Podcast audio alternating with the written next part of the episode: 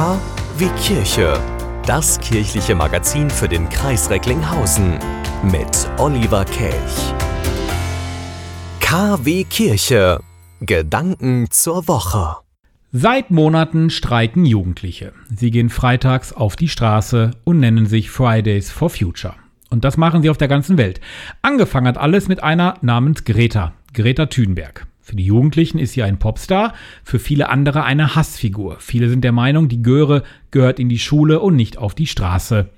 Auf die Straße für ihren Schulstreik. Aber was wollen sie eigentlich alle erreichen, diese Kids?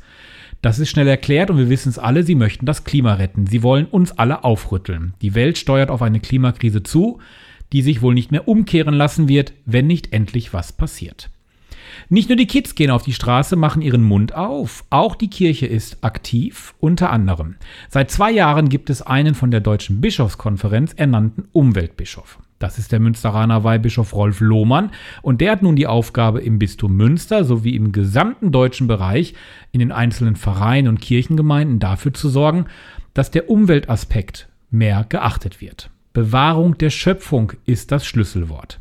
Keine Plastikteller mehr bei Sitzungen. Mineralwasser aus dem Hahn bei Veranstaltungen. Photovoltaik auf Kita-Dächern, wo machbar. Essen teilen und nicht wegwerfen.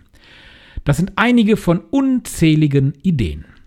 An diesem Wochenende ist Erntedank und da finde ich passt das Essen teilen doch perfekt. Erntedank, ein Fest des Dankes. Wir danken Gott dafür, dass die Ernte eingefahren werden konnte. Die Erde gibt uns viel zurück, nachdem wir, na gut, nicht jetzt ich direkt, aber viele andere sind natürlich Bauern, die Erde bewirtschaftet haben. Mit viel Arbeit, mit viel Schweiß, leider auch mit viel Wasser aus dem Hahn, weil es immer weniger regnet. Und da denke ich dann direkt wieder an Fridays for Future.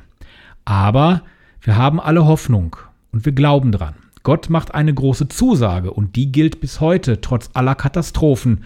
Der Regen wird immer wieder auf die Erde fallen und Samenkörner können immer wieder sprießen. Der natürliche Kreislauf von Wachsen und Vergehen, der wird nicht aufhören. Das versprach Gott uns nach dem Ende der Sinnflut und der Prophet Jesaja verwendet diese Zusage dann als Bild für seine Verkündigung.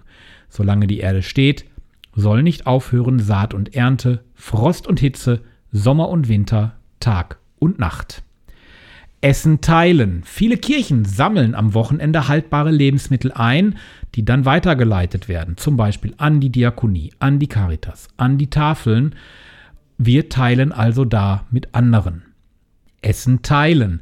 In Recklinghausen zum Beispiel und in vielen anderen Städten auch gibt es mittlerweile sogenannte Teilschränke. Dort kann man Lebensmittel, die man nicht mehr braucht, einfach reinstellen.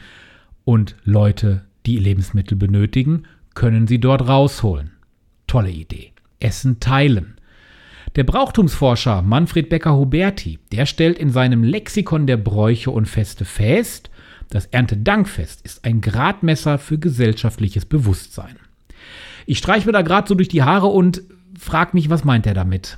Uns wird also bewusst, das denke ich mir dabei, dass Lebensmittel hergestellt werden müssen, dass dafür gearbeitet werden muss. Das ist jetzt nichts Neues. Da kommt mir aber dann wieder der Tönnies-Konzern in den Sinn. Will ich eigentlich gar nicht, aber das passt halt leider Gottes wieder. Ich habe letzte Woche im Impuls gesagt, 7000 Tiere werden dort geschlachtet. Und zwar am Tag. In der Stadt Coesfeld. Warum? Damit wir, damit die Welt billiges Fleisch bekommt. Jetzt die Frage, ist das gerecht? Blicken wir mal nicht auf das Schwein, blicken wir mal auf die Kuh. Ist es okay, dass der Liter Milch im Supermarkt, bei Lidl, bei Aldi und so weiter für unter 60 Cent zu bekommen ist? Wer davon alles leben muss, ich habe das mal aufgeschrieben, das ist unglaublich. Der Supermarktkonzern, der will natürlich Geld haben. Die Verkäuferin, die braucht das. Die Packerin, die braucht das. Die Spediteure, die brauchen das. Die Verpackungsindustrie, die braucht auch Geld. Der Grafikdesigner, der die Werbung schaltet.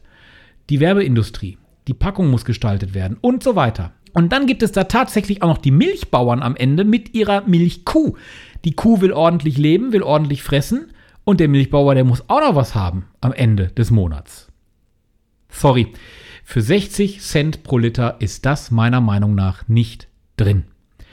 Es ist Erntedank. Danken wir Gott, so wie wir es im Vater unser täglich beten. Unser tägliches Brot gib uns heute und vergib uns unsere Schuld. Hm, täglich Brot, unsere Schuld. Kurzer Exkurs, Milchbauern, Schweine, Tönnies. unser täglich Brot. Brauchen wir zum Leben. Genauso wie wir Wasser brauchen. Fliegen wir noch mal kurz ins All. Ich schaue gerade auf Netflix die Serie Away. In der Serie begibt sich eine Crew auf den Flug zum Mars. In Folge 8 gibt es eine Szene, die hat mich direkt wieder an die Rettung der Welt erinnert. Einer der Kommandanten dieser Mission ist Biochemiker, er züchtet an Bord Pflanzen. Diese gehen leider ein, nachdem es dort Wasserknappheit an Bord gibt. Ich will auch gar nicht zu viel spoilern. Eigentlich sollten diese Pflanzen auf dem Mars angebaut werden, denn die Erde steuert auf ein Chaos hin und es wird eine Alternative gesucht.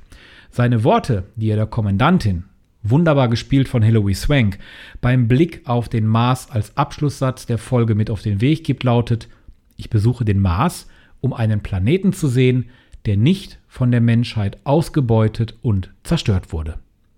Wie recht er hat. Sie wünschen tagesaktuelle christliche Nachrichten, das tägliche Evangelium oder möchten sich über unsere kommenden Themen informieren? Dann schauen Sie auf unserer Webseite vorbei www.kwkirche.de. Übrigens, Sie finden uns auch auf Facebook, Twitter und Instagram.